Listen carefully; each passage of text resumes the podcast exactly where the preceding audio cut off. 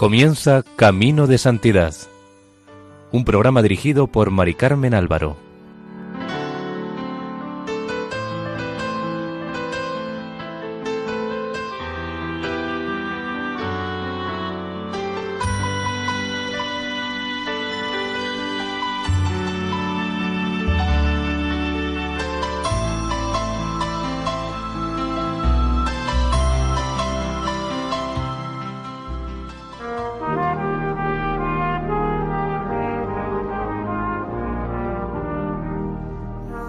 Sean bienvenidos al programa Camino de Santidad, realizado por el equipo de Radio María en Castellón Nuestra Señora del Lledó.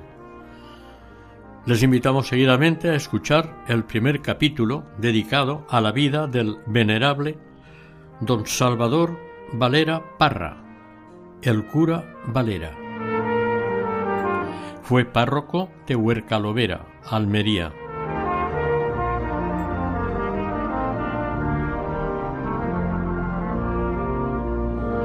El cura Valera nació y murió en Huercalovera, provincia de Almería.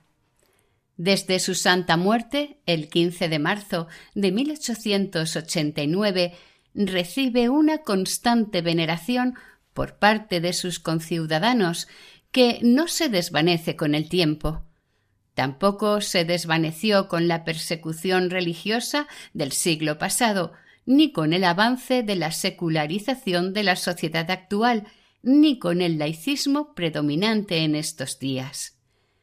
El cura Valera no hizo otra cosa que ser sacerdote de Cristo y cumplir con celo apostólico y caridad pastoral el ministerio que Dios le había confiado en Cristo, ministerio que ejerció ejemplarmente en grado sumo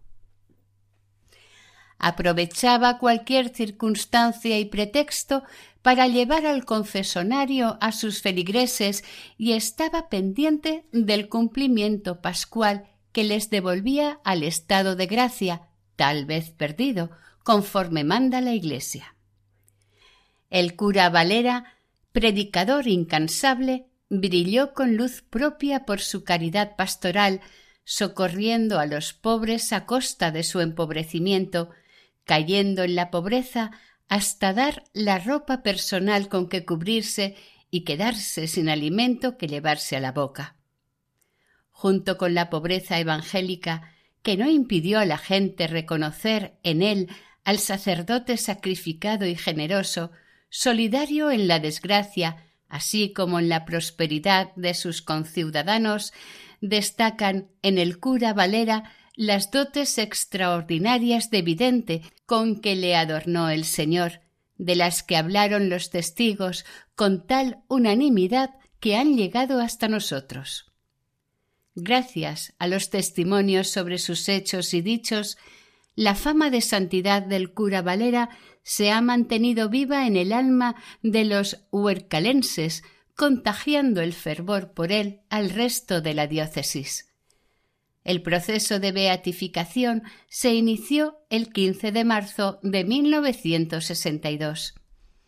La sesión de apertura del proceso tuvo lugar el 26 de febrero de 1991 en la parroquia de Nuestra Señora de la Asunción de Huercalovera, terminando el proceso diocesano en 1996. Ahora sigue el proceso en Roma. Salvador Valera Parra, conocido como el cura Valera, nació en Huercalovera el 27 de febrero de 1816, viernes de Cuaresma.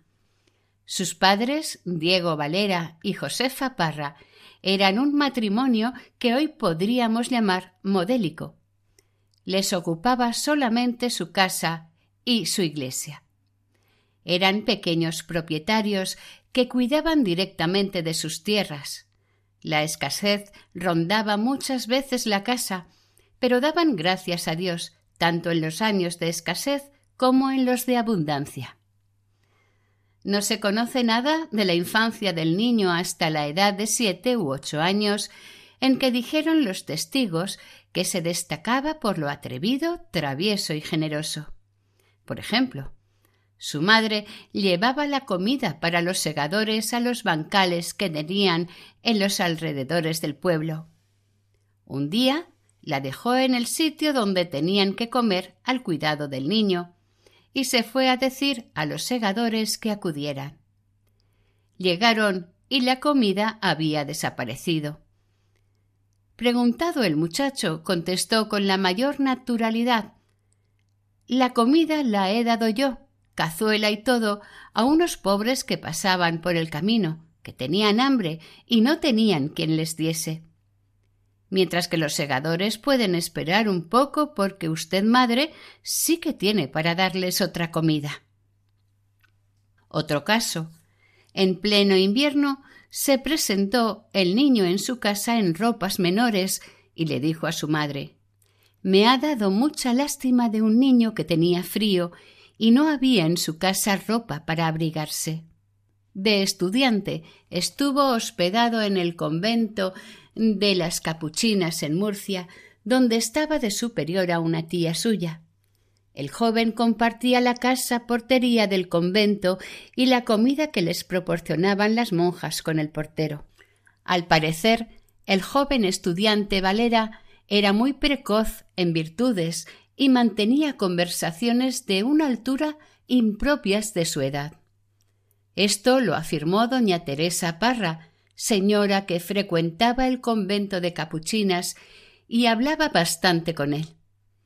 También contó que un día que le dijo que no se agobiara tanto en sus estudios, el joven le contestó que era pecado desperdiciar un minuto y que él no quería ofender a Dios. Esta señora dijo que recordaba las golosinas que daba al joven estudiante y el trabajo que le costaba que las aceptase, pues desde niño la sobriedad era norma de su vida. Cuando el joven Valera tenía trece años murió su padre y un pariente suyo testificó que el ya estudiante cantó el oficio de difuntos con una entereza y fe que hizo llorar a todos los presentes. Cuando terminó la carrera, la familia del cura Valera estaba compuesta por su madre y dos hermanos dedicados a la agricultura. Como los archivos del seminario y del palacio episcopal desaparecieron, no se pueden dar fechas exactas, pero sí se sabe que se ordenó con dispensa de edad, lo cual supone que había aprovechado muy bien los estudios y destacaba por su virtud. Se deduce que su vida estudiantil fue intensa en estudio y sacrificios. Al parecer, fue ordenado con veintidós años. Cuando recibió las órdenes ya tenía el pelo blanco. Recién ordenado sus compañeros le hablaban de usted por el respeto que les imponía. Cantó su primera misa en el convento de las Capuchinas, en Murcia. El por qué no cantó la primera misa en Huercalovera, pueblo al que quería entrañablemente, no se sabe a ciencia cierta. Puede ser que pesara más en su ánimo el haber estado hospedado en la portería del convento en sus primeros años estudiantiles, en todo caso. Allí concibió sus mejores ilusiones y quizás allí debió de prometer a su tía su primera misa. Para cantarla eligió un viernes de cuaresma en marzo de 1838 en que la cristiandad conmemora la pasión y muerte de nuestro Señor Jesucristo, indicando con esta elección su decisión de seguir las huellas de Jesucristo en el Calvario, de abrazar con el mayor amor su cruz. Nuestro santo cura no pudo elegir las fechas de su nacimiento y su muerte, pero nació en un viernes de cuaresma y murió en viernes de cuaresma. Dios, pues, dispuso para el principio y el fin de esta preciosa vida un viernes de cuaresma. ¿Es una coincidencia? En las cosas de Dios no las hay. Ya ejerciendo como cura de Huerca la aureola de virtudes que acompañaban al joven sacerdote provocó celos en el párroco y coadjutores, quienes, en vez de sentirse estimulados con el trabajo de éste y trabajar como él, creyeron más fácil y eficaz escribir al señor obispo insinuándole que la conducta de don Salvador Valera Parra era amplia y liberal, aconsejándole la conveniencia de destinarlo fuera de Huércal. Esta denuncia del párroco echaba por tierra el recuerdo que había quedado de él en el seminario y palacio episcopal. El obispo, dolido más que decepcionado, ya que estaba seguro del buen concepto que tenía formado del cura Valera, en un principio cayó, pero sin avisar se presentó en Huerca Lovera y escuetamente, sin contemplaciones ni paños calientes, delante de todos, le hizo presente a don Salvador las imputaciones de que era objeto, lo que motivó la natural sorpresa de los calumniadores y una prueba más de la humildad y caridad del santo sacerdote, quien contestó que cuando lo decían sería verdad. Admirado el señor obispo de tanta virtud, le manifestó su deseo de tenerlo más cerca de sí, y separado de sus enemigos, trasladando inmediatamente al cura denunciador. Seguro el obispo de que don Salvador Valera daría mejores frutos en un puesto de responsabilidad, lo nombró ecónomo de Alama de Murcia, municipio más importante y cercano a Murcia. Tomó posesión del curato de Alama el 6 de mayo de 1849. La denuncia del párroco había servido para dar más resplandor a la aureola de un cura santo.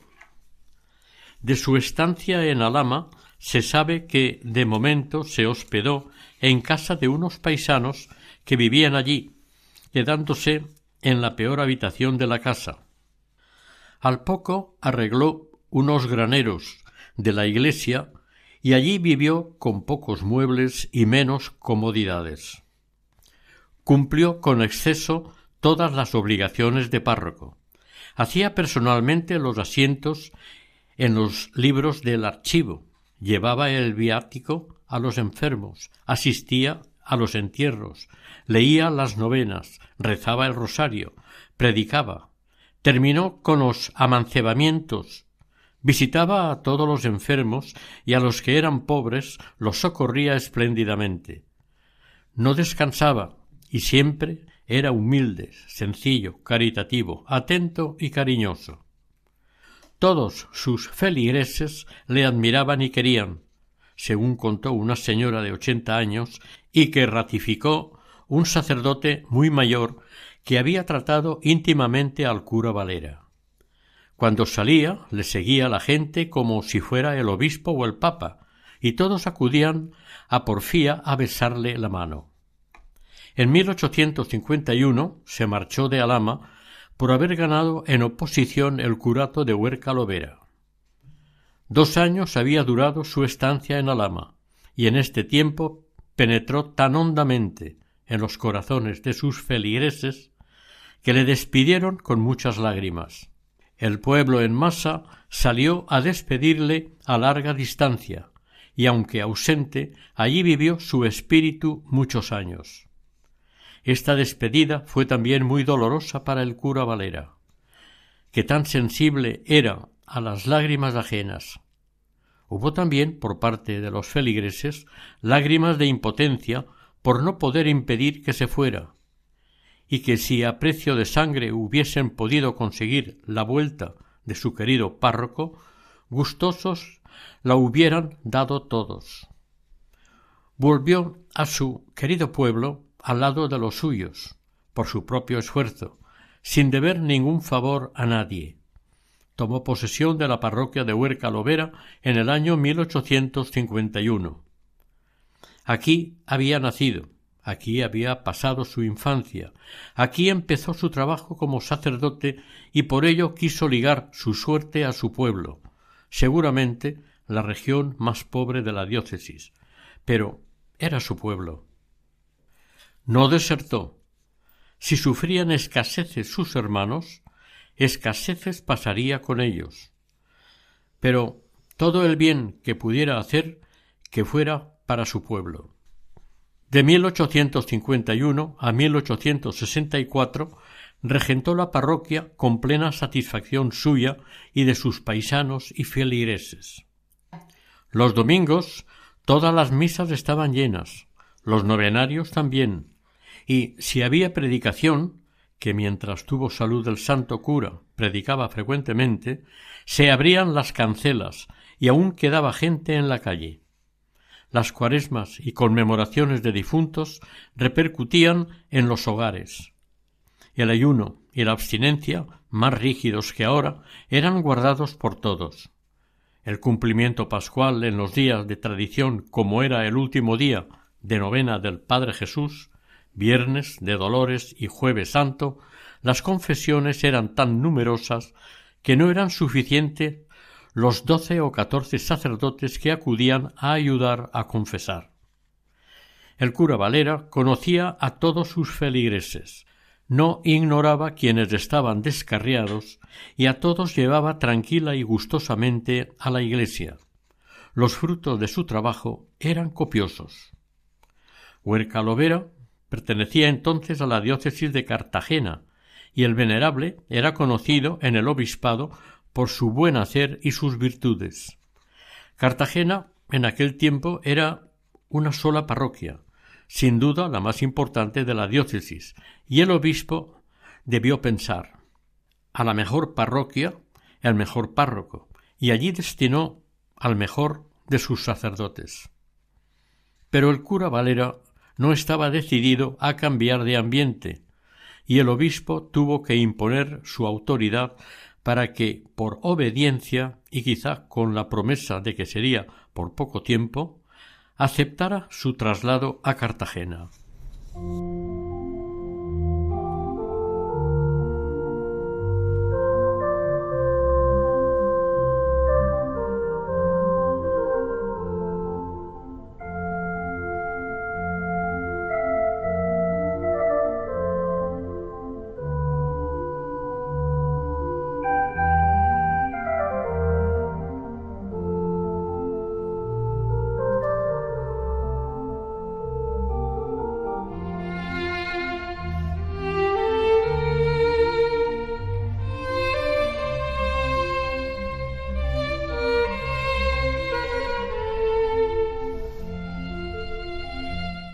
Recordamos que están escuchando ustedes el capítulo dedicado al venerable don Salvador Valera Parra en el programa Camino de Santidad.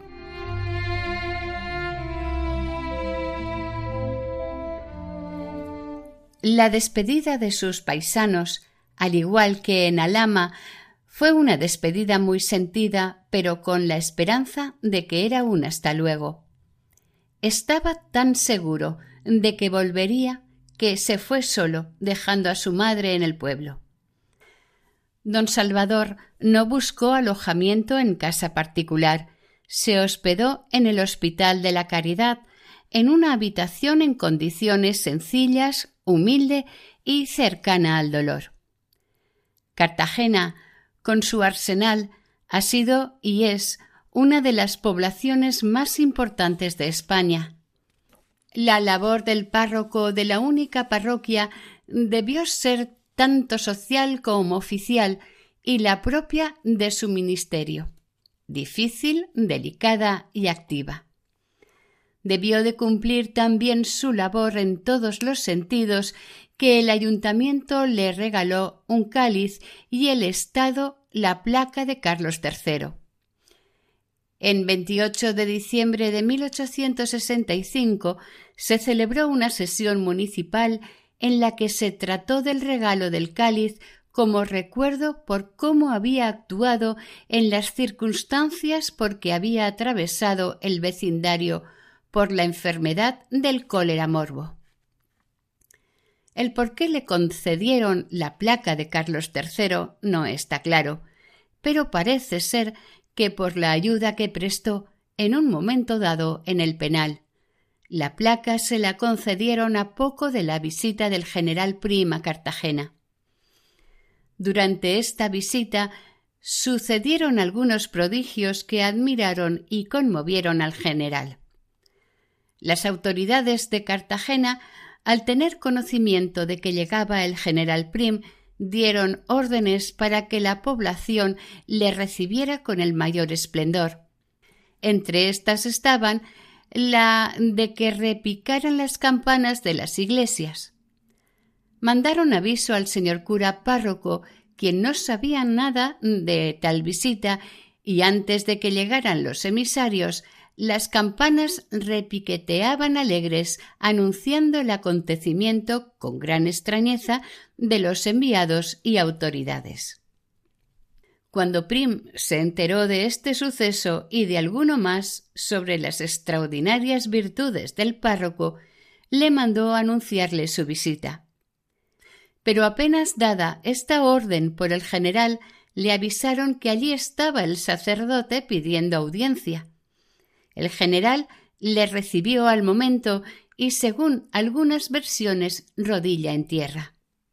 El general creyó haber descubierto una joya en la iglesia y le propuso ocupar cargos más elevados, a lo que el cura Valera se opuso con todas sus fuerzas. Como el general insistiera en dar algún beneficio y obsequio a tan santo sacerdote que tanto le había impresionado, el cura Valera aprovechó la coyuntura para pedir que lo devolvieran a su querido pueblo, donde le esperaban aquellos feligreses que ya eran sus hijos y su Santa Madre.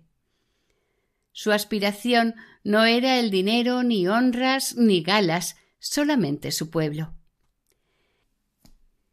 Quien la mayoría de las noches, las pocas horas que dedicaba al reposo, dormía en el duro suelo, quien tenía por amigos a pobres y enfermos, quien comía poquísimo y además los alimentos menos agradables al paladar, quien no tenía bolsillo y el dinero lo cogía con una mano y lo daba con la otra, quien sólo aspiraba a seguir los pasos de Jesucristo, no podía desertar de su puesto. Había nacido en un pueblo pequeño y pobre, y allí tenía que morir. El general Prim, dándose por vencido, por no poder llevárselo a la corte o cuando menos que aceptara ser nombrado obispo, le prometió que pronto se cumplirían sus deseos de ser trasladado a su pueblo Huercalovera y cumplió su palabra. Entre 1864 y 1868 no se sabe la fecha exacta. Nuestro santo cura ayudó a sofocar el levantamiento de los presos del penal de Cartagena. Este hecho está contrastado. El cura párroco de Cartagena, el párroco de tan populosa población, no dejó nunca ningún cabo suelto de sus obligaciones, y más si esta obligación era para mitigar un dolor, una pena. El penal seguramente tendría atendida la cuestión religiosa. No obstante, el cura Valera, de entre sus muchas ocupaciones, sacaba tiempo para visitarlo alguna que otra vez. Allí unos ochocientos desgraciados liquidaban y cumplían sus penas con la justicia de la tierra. Donde había un sufrimiento, allí estaba el santo cura tratando de mitigarlo. El sufrimiento le atraía como el imán al acero. Algún día que otro les hacía misa ayudado de un paisano que estaba preso allí. Seguramente algún dinero le costarían estas visitas y algunas pláticas les echaría, tal vez entre la indiferencia general y quizás también alguna burla. Pero algo debía quedar en aquellas personas que pueda explicar lo que sucedió, porque sin ninguna duda hubo milagro se amotinaron los presos y en los primeros momentos se adueñaron de la situación ya que disponían de armas. Asesinaron a algunos guardias y los supervivientes apenas pudieron cerrar el rastrillo, pero tenían miedo de que derrumbaran las puertas. Hubo tiroteo entre ambas partes.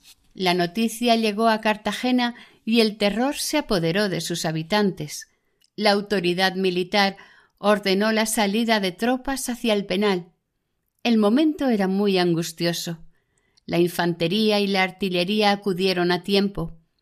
El rastrillo aún resistía, pero los amotinados no se acobardaban, disponían de armas y coraje. No se rendían y contestaban a los avisos y órdenes con maldiciones y bravatadas. El tiroteo era cada vez más intenso. El jefe de las fuerzas militares dio las órdenes para disparar la artillería. En ese momento se presentó ante el jefe el padre Valera, que llegó ahogándose de la emoción y la prisa. Por señas más que por palabras pidió que no dispararan. El jefe trató de no hacer caso, le parecía una locura que un cura se inmiscuyera en sus asuntos. Pero el humilde cura se le enfrentó. Su habitual dulce mirada se volvió enérgica, imperante. Pidió que le dejaran entrar en el penal, que le abrieran el rastrillo. El jefe casi no entendía la petición, pero el sacerdote insistió suplicando con entereza. El diálogo terminó con la orden del jefe de que se abriera el rastrillo para que pasara el cura, dándole un plazo de unos minutos, pasados los cuales se empezaría otra vez a disparar sin consideración de que dentro hubiera un inocente como él. Surgió otro problema. El acólito que le ayudaba a misa en la prisión se le interpuso tratando de que no entrara, ya que su muerte sería segura apenas asomara por el rastrillo. El padre Valera no le hizo caso y forcejearon. El prisionero acólito, arrodillado, se abrazó a sus piernas tratando de impedirlo con la ayuda de algunos guardianes. El cura Valera, con decisión y una fuerza insospechada, los apartó rápidamente, abrió el rastrillo y entró entre un silencio expectante, silencio anunciador de catástrofe. A los dos minutos de haber entrado, por todos los huecos asomaron ropas blancas y un clamor de voces roncas vitoreando al cura Valera. El plante había terminado. Los primeros en llegar al patio presenciaron la escena más imponente y sentimental que se pueda soñar. Cientos de hombres, arrodillados alrededor del cura, inclinaban sus cabezas y el santo cura, enhiesto, levantado, solemne, con la mirada al cielo, extendió sus manos sobre las cabezas de los amotinados. Lo que no había podido hacer la terrible amenaza de los cañones lo consiguió un sacerdote sin más armas que un crucifijo, y entre corazones duros. Dicen que lo mismo que consiguió la sumisión de los penados, consiguió de las autoridades el perdón, como si allí no hubiera pasado nada. Según varias personas, la parroquia de Cartagena producía de treinta y cinco a cuarenta mil pesetas, cantidad fantástica para aquella época. Sin embargo, a pesar de tan grandes ingresos, su madre tuvo que hacer maravillas para poder comprarle unas sotanas. Cuando cesó en el cargo de párroco, tuvo que vender algunas de sus propiedades particulares para pagar las deudas contraídas en Cartagena. Todo lo gastaba en atender a los pobres. Huercalovera volvió cojeando de la pierna derecha. No se sabe si se dañó en Cartagena o ya fue cojo allí. Disimulada la cojera, apoyándose en un bastón, del que no se separaba. Cojera que le impedía inclinarse a la derecha una vez sentado. Por ello, en el confesionario, utilizaba solamente la ventanilla izquierda en la que confesaba a las mujeres. A los hombres los confesaba de frente, abriendo la puerta y apoyando el brazo derecho en el hombro del penitente. Estando en Cartagena, fue varias veces a su pueblo. Las campanas anunciaban su llegada. El pueblo en masa salía a recibirlo a gran distancia. Pequeños y grandes, pobres y ricos, en coche o en carro, todos salían a recibirlo gozosos. Lo recibían al son de la música. La alegría flotaba en el ambiente. Por el lado contrario del camino iba hacia el pueblo un carro cargado de cajas, bultos y paquetes. El carrero iba a pie, cansado de largas horas de duro ajetreo, cubierto de polvo, como si fuera un pobre jornalero, sufriendo todas las inclemencias del tiempo y del viaje.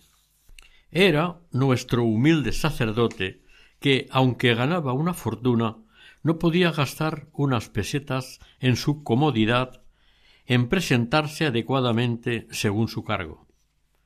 No, el dinero que ganaba era para los pobres. No podía disponer de él y menos para su persona. Esta escena, que se repitió algunas veces, tuvo la última y máxima expresión de alegría y alborozo en la recepción que se le hizo en 1868, fecha en la que volvió a tomar posesión del cargo de párroco de su querido pueblo. Como hemos dicho antes, este traslado se atribuye a la influencia del general Prim. En el mes de junio de 1863 comenzó a temblar la tierra en Huerca Lovera.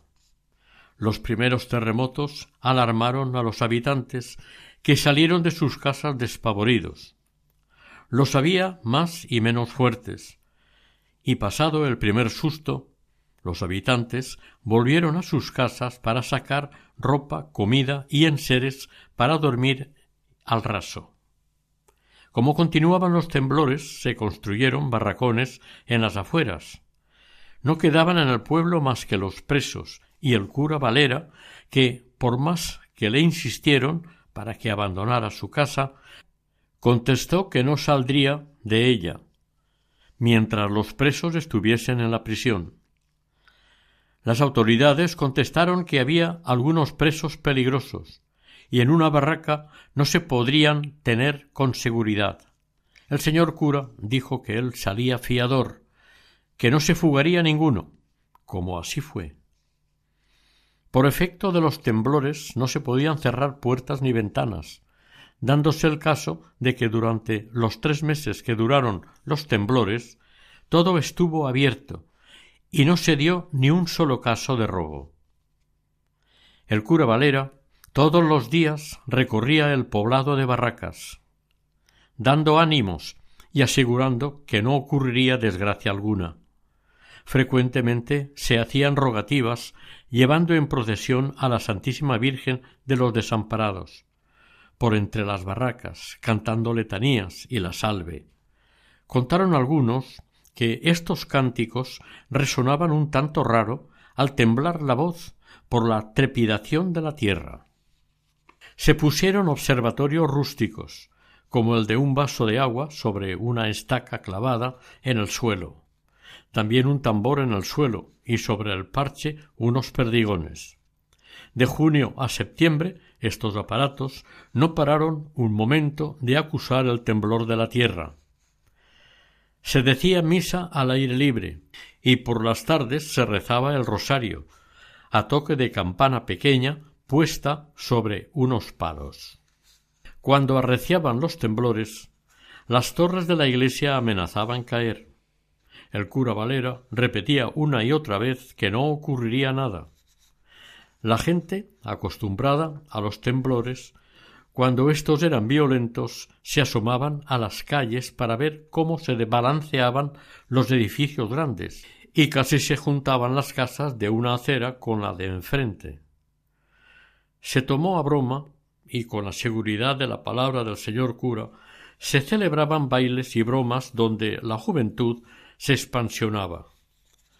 Un buen día el señor cura lo dijo y fue él el primero en actuar podemos volver a nuestra casa.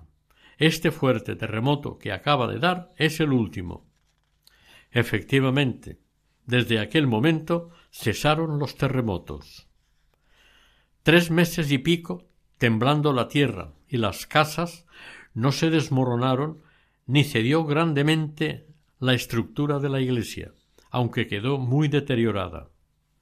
Sacar a la calle, como aquel que dice, a los presos, entre los que había algunos muy peligrosos, viviendo tres meses con la libertad al alcance de la mano y no fugarse ninguno, no es cualquier cosa, y no tener que intervenir la autoridad para nada. Por último, decir el cura Valera esto se ha terminado, y acabarse de repente un seísmo tan raro y de tanta duración, sólo se puede calificar de milagro.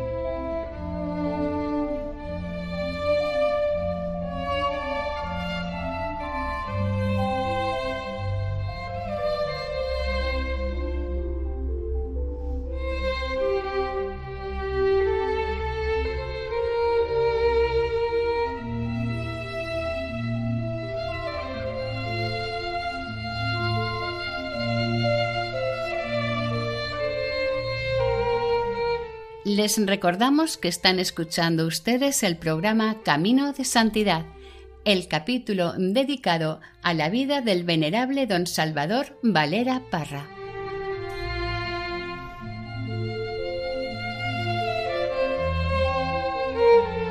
El templo parroquial había que repararlo y la reparación era carísima porque afectaba a todo el edificio. Humanamente era imposible realizar la obra por falta de medios, pero nuestro santo cura, dolorido por ver la casa de Dios en aquella situación y con total confianza en él, decidió dar el primer paso. Convocó en el ayuntamiento a los más pudientes del pueblo y les dijo Sabéis que no molesto a nadie con peticiones a pesar de que hay más necesidades de las que yo puedo remediar. Pero no se trata de nuestros prójimos, es Dios que tiene su casa necesitada de reparación y por nuestro Dios os pido. No le dejaron terminar. Al momento se abrió una suscripción que llegó a las setenta y cinco mil pesetas, cantidad fabulosa para aquellos tiempos. Pero esto era el comienzo. Solamente el material costaría más. Se comunicó a todo el mundo y hubo aportaciones en dinero y ofrecimientos en jornales y especies.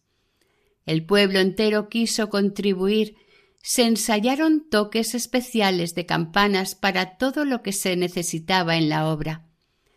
Necesitaban agua, que entonces no había más que la del caño y algunos pozos en casas particulares, pues acudían las mujeres de todas las categorías y edades con sus vasijas a llenar los recipientes de la obra cuando daban el toque propio de campana. Si necesitaban arena, la campana tocaba anunciándolo, y multitud de hombres y niños con carrillos en caballerías y a las espaldas se llevaba la necesaria y así con todo lo que se necesitaba. Todo el pueblo contribuyó con el mayor entusiasmo. Se terminó el dinero y se continuaron las obras. Al terminar cada semana se daba la última peseta y se continuaba trabajando. Y así dos años que duró la reparación. La iglesia quedó como nueva, se hicieron mejoras y según una declaración el cancel del costado fue pagado con dinero del bolsillo particular del señor cura. En 1885 llegó el cólera asiático a Huercalovera. Ocasionó 61 defunciones en todo el término. Cuando se dieron los primeros casos, las autoridades ya estaban prevenidas y se habían tomado precauciones, pero a pesar de éstas llegó la epidemia y los vómitos, diarreas, fríos y sudores, calambres y demás síntomas de tan horrible enfermedad lo presenciaron o sintieron los habitantes de la localidad. En cuanto se declaró la peste, el señor cura no comía sentado, no descansaba ni dormía. No quería que nadie se contagiara e iba él de un enfermo a otro. Los confesaba y los aseaba. Sólo interrumpía su labor para decir misa. Durante días y días no hizo otra cosa. Su cama estaba intacta. Sólo pensaba en los enfermos, muchos de los cuales estaban solos. En medio de estos trabajos se enteró de que en el partido de Overa estaban muriendo muchos sin los auxilios de la religión porque nadie le informaba. Se presentó allí y animaba y suplicaba a los vecinos que no ocultaran que ya había llegado la enfermedad ni se negaran a tomar las medicinas que les proponían los médicos. Se había corrido entre las clases populares e ignorantes que los médicos recibían veinticinco pesetas por cada persona que mataban. Recorrió casa por casa todo el término de aquella extensa vecindad, asistiendo y socorriendo a todos, animándolos a que rezaran y rindieran culto a la Virgen Santísima de los Desamparados, prometiéndoles que con su protección los aires coléricos desaparecerían de allí. Esta promesa para asombro de los habitantes del pueblo se cumplió enteramente, pues desde la visita del párroco no volvió a haber un solo enfermo en dicho partido de Overa. El señor cura Valera se enteró de los estragos del cólera en Overa porque habían aparecido en las puertas del cementerio unos diez cadáveres. Dijeron que la consternación en Overa era espantosa que no había casa en la que no hubiese atacados. En algunas estaban los enfermos solos, sin que nadie les socorriese, pues los sanos huían locos de terror. Durante la convalecencia de los que fueron atacados del cólera, el cura Valera les socorría abundantemente, así como a los huérfanos de los que habían fallecido. Ante aquel panorama, nuestro cura, llorando, decía Animaos, que esto ha terminado por la intervención de la Santísima Virgen de los Desamparados. Los sanos volvieron a sus hogares, los enfermos curaron y no volvió a entrar la epidemia. Aclaramos que la Virgen de los Desamparados de Huercalovera es un cuadro de la Dolorosa con las manos sobre el pecho, puñal y diadema de estrellas, la cual no dejó de visitar y venerar el cura Valera hasta su muerte. Overa viene celebrando desde entonces grandes fiestas a la Santísima Virgen en recuerdo de haber terminado por su mediación tan terrible azote. Y hay una fiesta popular que recuerda este milagro. Algunos de los ancianos que contaron este milagro pusieron en boca del cura Valera las palabras de que la epidemia se marchaba río abajo. Otros añadieron que se marchó en forma de neblina río abajo.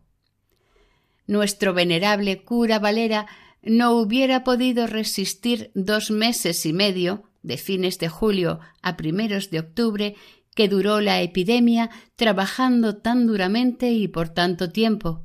Trabajo moral y material, ya contaba con setenta años y enfermo, por muy héroe que fuese, si no hubiera sido por la ayuda de Dios. También contaron los ancianos del pueblo al cronista, que transcribió más tarde los hechos, que en la madrugada del 19 de junio de 1883 se declaró un incendio en el pueblo. En un comercio de tejidos y paquetería que estaba adosado a la capilla de Jesús. Las campanas avisaron a fuego, y los primeros en llegar dijeron que ya estaba el señor cura en la plaza del grano intentando apagarlo. El dueño no estaba en el pueblo y tuvieron que romper la puerta para entrar, lo cual avivó más el fuego. Desde la calle, a distancia, se tiraba el agua.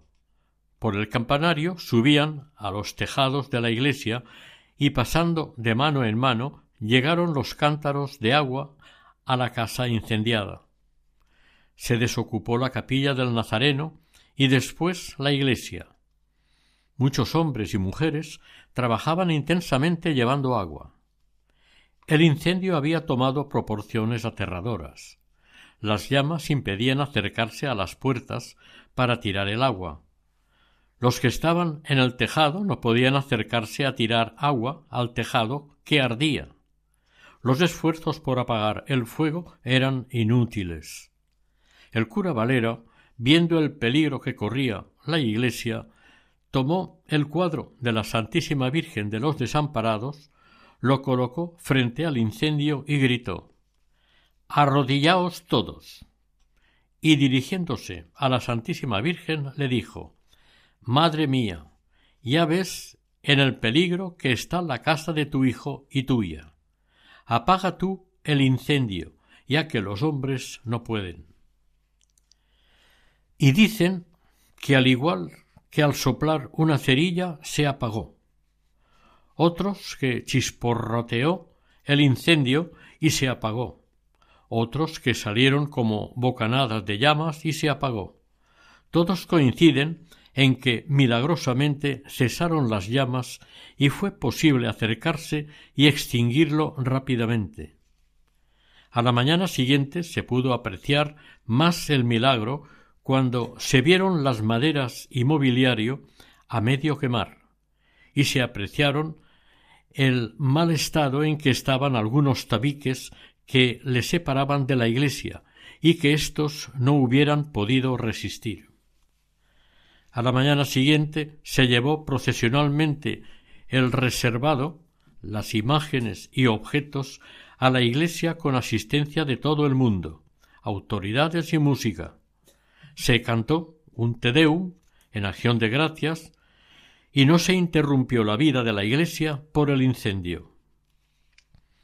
El santo cura Valera, con su humildad, lo atribuyó todo a la Santísima Virgen de los Desamparados, y a ella se le debía todo. Y así recomendaba se le diesen las gracias. Es verdad que fue ella, pero porque se lo había pedido un santo.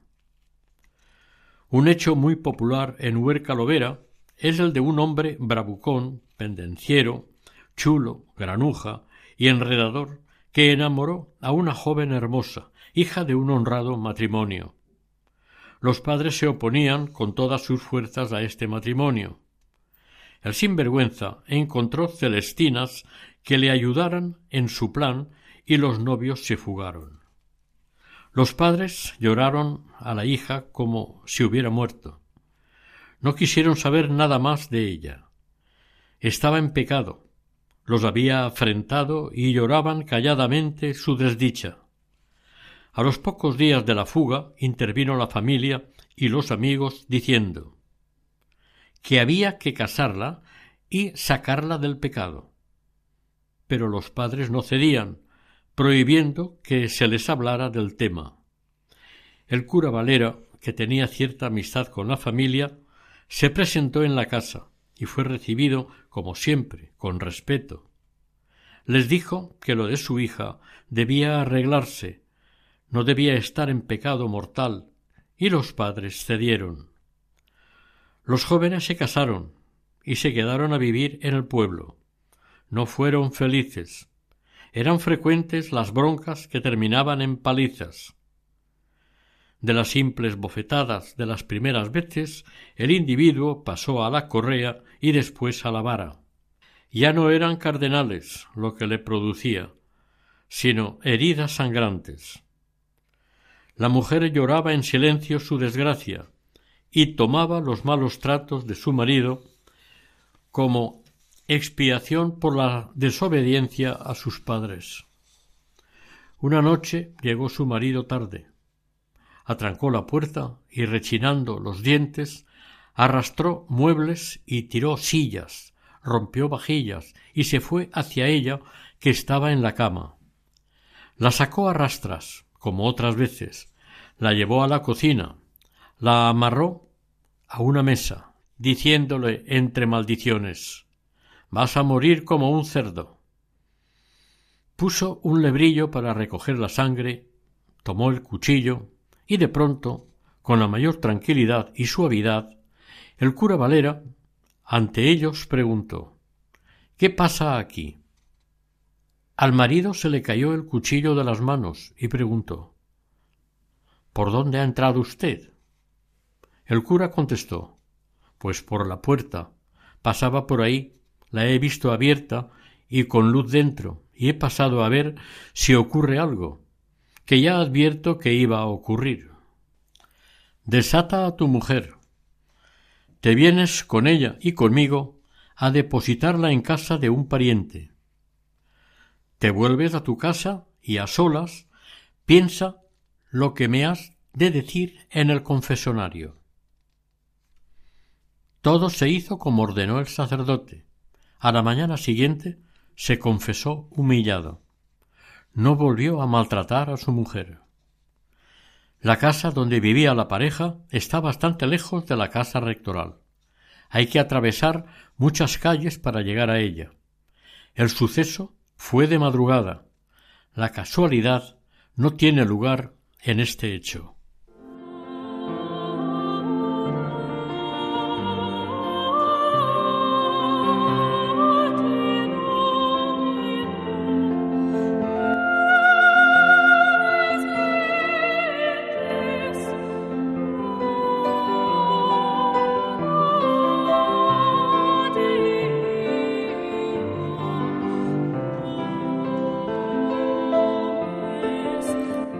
Oración. Señor, luz de tu pueblo y pastor de los hombres, que llamaste a tu siervo Salvador Valera Parra a participar del sacerdocio ministerial de tu Hijo Jesucristo. Te rogamos humildemente que, si esa es tu voluntad, glorifiques a tu siervo a fin de que, estimulados con su ejemplo y ayudados por su intercesión, podamos guardar íntegro el don de la fe y servirte siempre con fidelidad. Si es para tu mayor gloria y bien de nuestras almas, te pedimos por su intercesión nos concedas la gracia particular de... Aquí se hace la petición. Por el mismo Jesucristo nuestro Señor. Amén.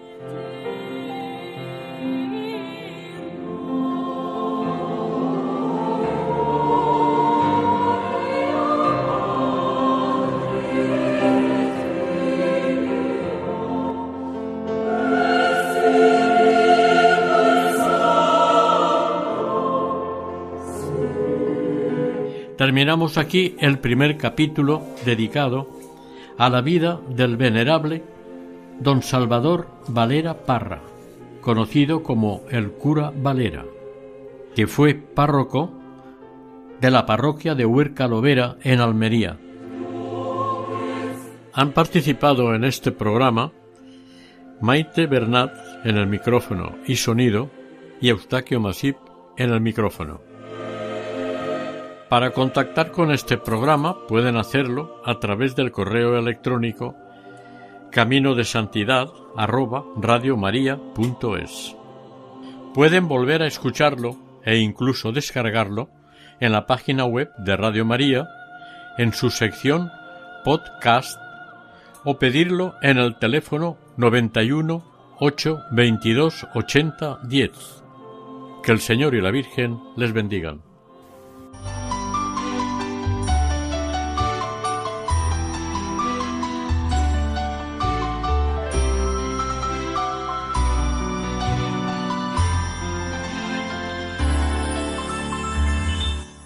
Camino de Santidad. Un programa dirigido por Mari Carmen Álvaro.